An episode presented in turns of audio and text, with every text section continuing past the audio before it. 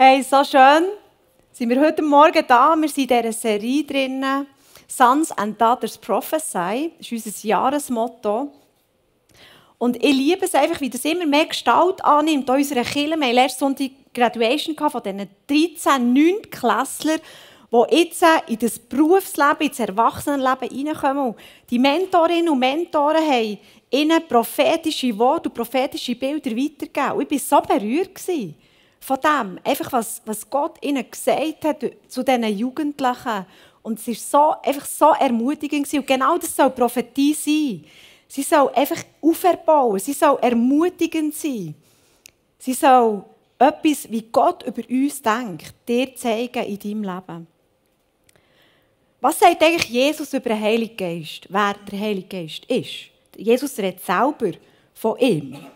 Und zwar lesen wir das im Johannes 16,7. Es ist besser für euch, wenn ich gehe. Da meint er, meint er sich selber Jesus. Sonst käme der Beistand nicht. Das ist der Heilige Geist gemeint. Wenn ich nicht mehr bei euch bin, werde ich ihn zu euch senden. Also Jesus sagt, an meiner Stelle kommt der Heilige Geist. Und das ist besser als meine Gegenwart. Hey, stellt euch das mal vor. Ist das nicht unglaublich? Ich hätte mir gewünscht, ich könnte mal Jesus sehen. Ich könnte mit ihm durch, durch die Gegend laufen und, und ihm, ihm Fragen stellen und mit ihm unterwegs sein. Aber er sagt, nein, nein, das ist noch nicht alles. Es gibt noch etwas Besseres. Und das ist der Heilige Geist. Und der Heilige Geist kompensiert nicht nur die Abwesenheit von Jesus, sondern er ist sogar besser, sagt Jesus. Hey, geben wir dem mal einen Applaus. Das sagt Jesus selber. Der Heilige Geist ist besser als Jesus. Und meine Frage heute an dich ist, was wäre, wenn wir mehr würden erleben, was es heisst, mit ihm erfüllt zu sein? Was wäre, wenn wir in den nächsten Wochen, wo wir jetzt noch die Messages auch haben zu diesem Thema, mehr erfüllt könnten sein und die Früchte könnten entdecken und seine Freiheit können erleben in unserem Leben? Was wäre, wenn wir die Geistesgaben, die der Heilige Geist schenkt, vielleicht noch mal ganz neu könnten entdecken Aber heute möchten wir eigentlich über eine Bedingung reden, wo entscheidend ist, in welchem Maß wir den Heiligen Geist erleben können. Und ich möchte dir das Beispiel bringen vom Laubhüttenfest. Die Israeliten haben das Laubhüttenfest gefeiert, das Sukkot-Fest um Pfingsten herum. Das war ein siebentägiges Fest, ähm, wo sie die Versorgung in der Wüste gefeiert haben. Sie sind ja durch die Wüste gewandert, haben ihre Zelt aufgestellt. Und das Laubhüttenfest ist auch so, dass die Israeliten so, äh, also heute noch in Israel stellen sie so, ähm, so Zelt auf mit, mit äh, esst und feiern das Fest, feiern die Versorgung mit Wasser und Manna in der Wüste. Und wir lesen im Johannes 7,37, was dort nicht passiert ist. Am letzten Tag, dem großen Tag des Festes, aber stand Jesus auf und rief, wenn jemand Durst hat, komme zu mir und trinke. Wer an mich glaubt, aus dessen Leib werden, wie die Schrift sagt, Ströme lebendigen Wassers fließen. Damit meinte er den Geist, den jene empfangen sollten, die an ihn glaubten. Denn der Geist war noch nicht da, weil Jesus noch nicht verherrlicht war. Also du kannst dir das vorstellen, wir sind jetzt auch so in einer Season drinnen von Fest. Vielleicht bist du gestern am Fest oder am Freitag wird mit gefühlt überall findet irgendwo ein Fest statt. Und was gibt es was gibt's Besseres, als einem Fest etwas Kaltes zu trinken oder eben ein Glas Wasser zu trinken, ein eiskaltes Glas Wasser zu trinken?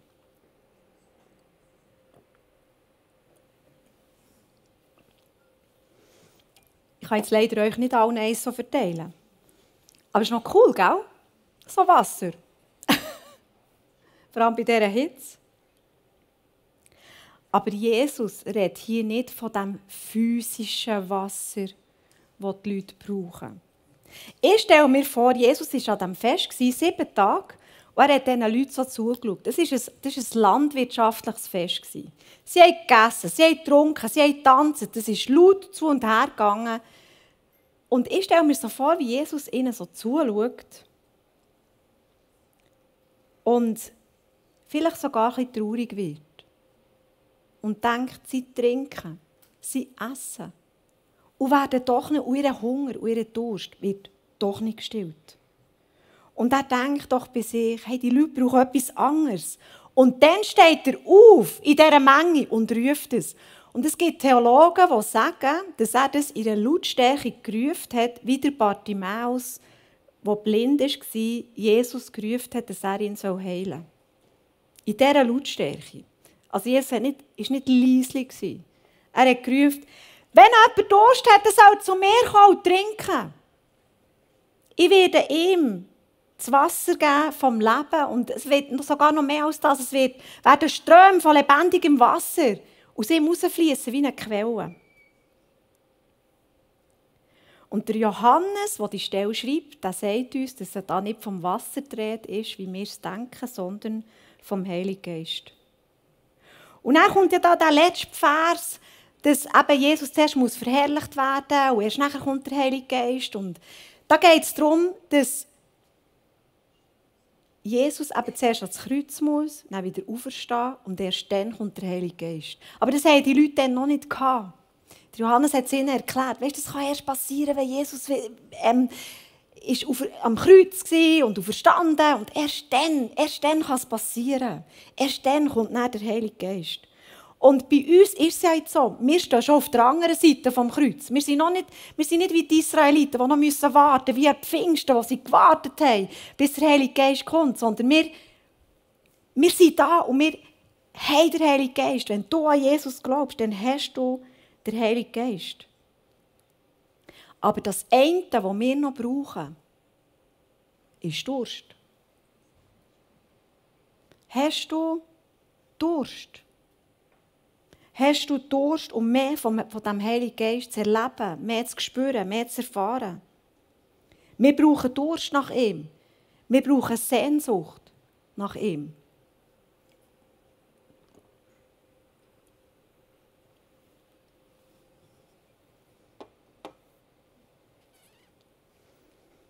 Und Jesus sagt, dass schon die Schrift, also im Alten Testament, vorhergesagt war, dass die Zeit wird kommen wo der Heilige Geist wird kommen. Und er bezieht sich hier auf also in Jesaja 44, 2, 4 lesen wir, Fürchte dich nicht, mein Diener Jakob Jeschurun, den ich erwählt habe. Denn über den Durstigen werde ich Wasser gießen und Bäche über die Trockenheit. Meinen Geist werde ich ausgießen über deine Nachkommen und über deine Nachfahren meinen Segen und sie werden sprießen zwischen dem Gras wie Weiden an Wasserläufen. Also über wen wird der Heilige Geist ausgossen? Über die, die Durst haben. Über die Durstigen. Über denen, die wissen, dass das Leben ohne Gott in der Trockenheit stattfindet. Über die Durstigen wird der Heilige Geist ausgossen.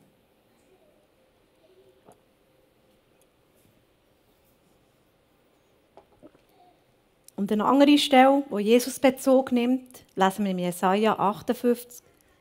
Und alle Zeit wird der Herr dich leiten und in dürrem Land macht er dich satt. Und deine Knochen macht er stark und du wirst sein wie ein bewässerter Garten und wie eine Wasserquelle, deren Wasser nicht versiegen.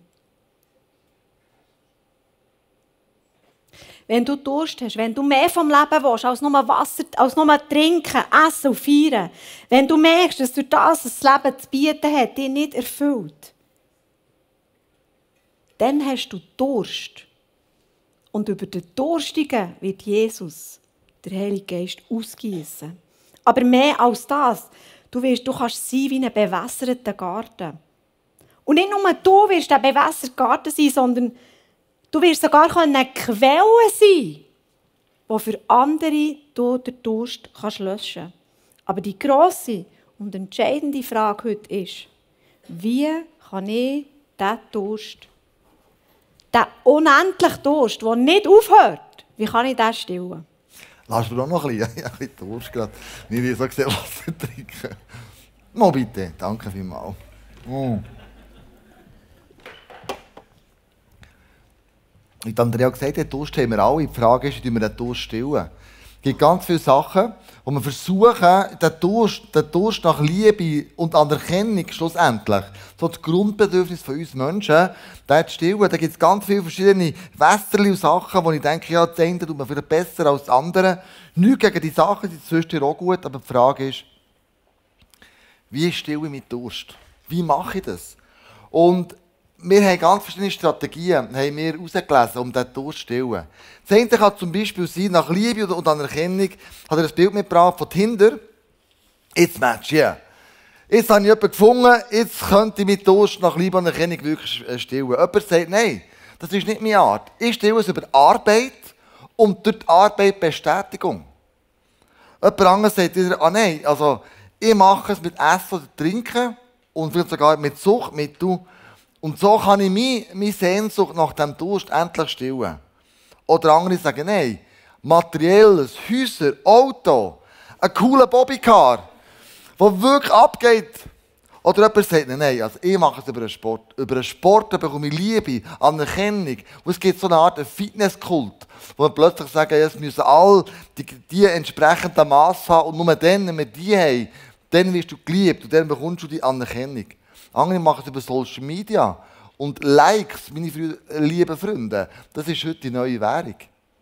Je mehr Likes ich habe, umso mehr werde ich verdienen Andere sagen, ich erhole meine Liebe, meine Anerkennung über Partys, die ich feiere. Mit Kollegen, mit Freunden. Und genau nichts gegen all das, was ich euch da gezeigt habe. Das ist nicht falsch. Die Frage ist nur, in welcher Stelle und in welcher Intensität ich dem nachfolge. Das ist die Frage. Und die Grundbedürfnis ist immer Liebe und Anerkennung. Das ist immer das, was das tiefste in uns innen ist. Und wir lesen die Geschichte von einer samaritischen Frau, die Jesus am Brunnen trifft. Und ähm, er kommt mit ihr jetzt reden und er sagt ihr, das Wasser, das ich dir gebe, das lebendige Wasser, nachdem du eigentlich Durst hast, wenn du das trinkst, dann wirst du nie mehr Durst haben. Und sie kommt dann nicht so draus und, und, und doch sagt sie am Schluss, also komm, dann gib mir das Wasser und dann sagt sie ja, sagt er ja, mache ich, wenn du die Ehemann gehst geholt daheim. Und, äh, und, und sie sagt ja, äh, ich habe keinen Ehemann. Dann sagt er, stimmt, du hast schon fünf Männer gehabt. Und auch jetzt hast du nicht wirklich die Ehemann. Und sie geht total aus der Rolle und merkt, wach, das ist ein Prophet, wer ist das, der da mit mir redet? Aber in dem Moment merkt sie die Liebe und Erkennung von Jesus. Obwohl es scheint, dass sie ihr Leben nicht im Griff hat, erfahrt sie da von ihm, weil sie in dem Moment von dem Jesus, dem lebendigen Wasser trinkt, Liebe und Anerkennung. Und zwar bedingungslos.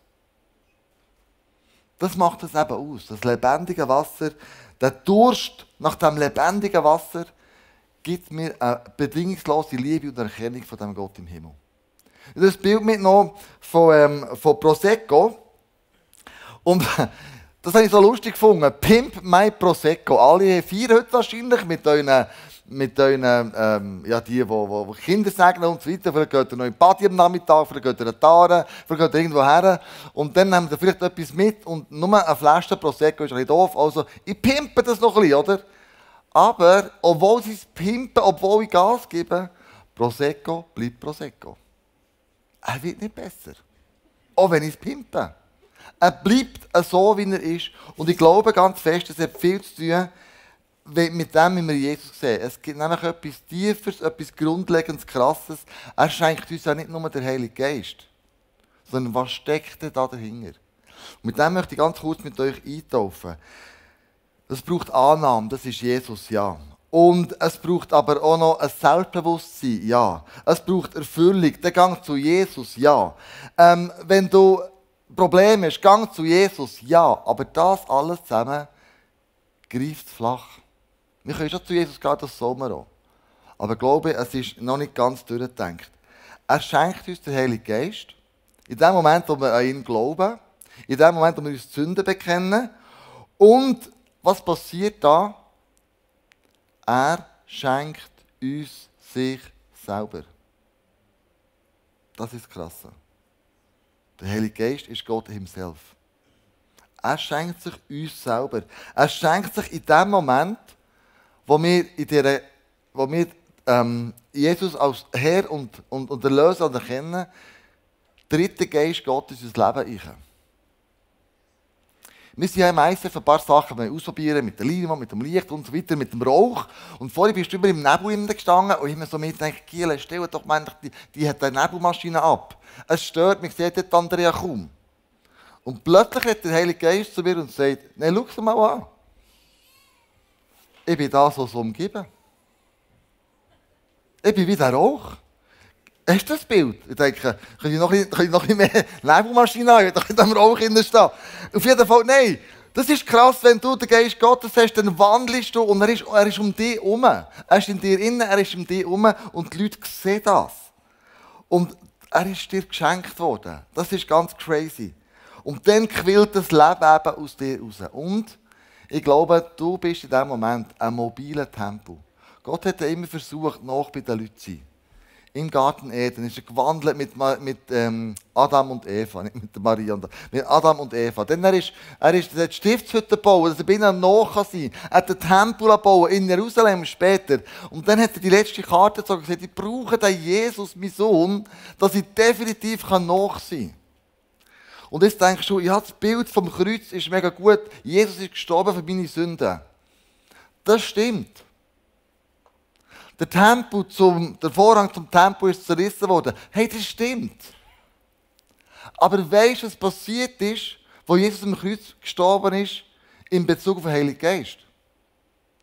In dem Moment, wo sein Blut fließt, in dem Moment, wo sein Körper leidet, in dem Moment vergibt er nicht nur uns die Sünden, sondern in dem Moment, wenn wir ihn als den Messias erkennen, werden wir geheiligt. Jesus musste sterben am Kreuz, damit wir am Schluss den Heiligen Geist in unser Leben einhaben können. Durch das, dass er gestorben ist, bist du und ich geheiligt worden. Jetzt ist es möglich, den Heiligen Geist überhaupt aufzunehmen in unserem Leben. Jetzt ist es möglich, mit ihm unterwegs zu sein. Jetzt ist es möglich, der mobile Tempo zu sein, wo, wo die Bibel davon redet. Du bist, äh, die, die Körper ist ein, ist ein Tempel von Gott. Jetzt ist es möglich, dass du mit ihm kannst unterwegs sein kannst. Und was gibt es Besseres? Das hast du schon erwähnt. Als der Heilige Geist im Leben zu haben. Jesus sagt, es kommt noch etwas Gewaltiges, es kommt noch etwas, etwas Besseres, es kommt noch etwas Gewaltiges. Und du hast vorhin vorgelesen, im Johannesevangelium, damit meinte den Geist, den jene empfangen sollten, die an ihn glauben. Es braucht eine Bedingung, um den Heiligen Geist zu empfangen. Ein Glaube an das, was am Kreuz passiert ist. Das ist eine Bedingung. Sonst kann der Heilige Geist nicht empfangen. Und wenn du den empfängst, dann geht er mit dir mit. Äh, egal, wo du hergehst. Und dann, wenn du mit ihm mitgehst und du ihn empfangen hast, dann merkst du, der Durst nach irdischen Sachen, dann nimmt plötzlich ab. Ich mache immer noch Sport, ich mache immer noch Business, ich mache immer noch die Sachen, wir gehen immer noch Party. Das ist kein Thema. Aber plötzlich steht das da hier nicht mehr im Zentrum. Plötzlich merkst du, hey, ich bin gefüllt mit etwas anderem. Das ist so viel besser, sagt Jesus. So viel besser. Als der irdische Durst, den wir versuchen, irgendwie zu stimmen, zu stillen. Und mein Traum von der Kille ist eigentlich der, ich träume von einer Kille, die am Sonntag zusammenkommt und mit seiner Gegenwart rechnet. Ich träume von einer Kille, die eine Erwartungshaltung hat. Ich träume von einer Kille, wo Haufen kleine Tempel zusammenkommen zu einem riesigen Tempel, wo der Geist Gottes hier präsent ist.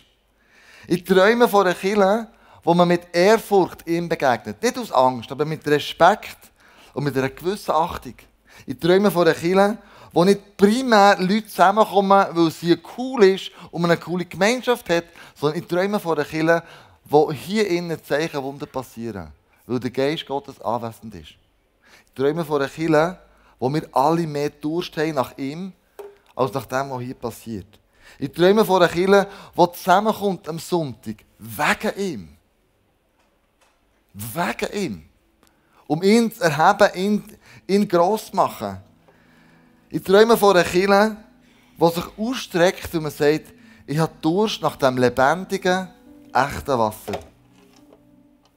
Und das soll ein Ort sein, wo das Wasser in Strömen wird fließen. Lebendige Ströme werden ausgehen, Leute werden geheilt werden, Leute werden Jesus finden, Leute werden eine Liebe, Körper, Seele, Trost bekommen, Liebe, Anerkennung und zwar bedingungslos. Von so einer Kille träume ich. Und ich träume davon, dass der Geist Gottes ausgossen wird über all denen, die echt Durst haben. Nach ihm. Ich möchte mit dir beten. Und zwar nicht irgendwelche Worte, menschliche, sondern ich möchte göttliche Worte mit dir beten. Und ich möchte dich bitten, aufzustehen. Und ich möchte mit dir zuerst den Psalm, äh, die Lukas-Stelle lesen. Und vielleicht hast du heute Morgen hast du Durst bekommen. Ja, genau. Ich, ich dürstet eigentlich auch nach dieser Liebe und Erkennung, aber nicht, was die Welt zu bieten hat, sondern wo mir Gott möchte schenken Ich möchte zu Jesus kommen, ich möchte ihn, ich möchte ihn sehen, ich möchte ihn annehmen. Das Wunder vom Kreuz möchte im Leben wirksam werden. Ich möchte es selber erleben. Und dann sagt dir Jesus etwas, lies ihn gerade vor.